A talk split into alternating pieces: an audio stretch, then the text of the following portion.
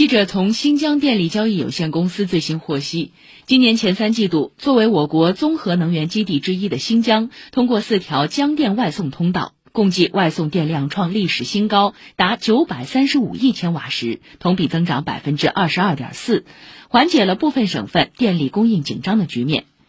为最大程度保障全国电力供应，新疆今年持续加大电力外送规模，特别是第三季度，新疆新增四十六次跨区跨省电力交易，由此增加东中部电力供应一百三十九亿千瓦时。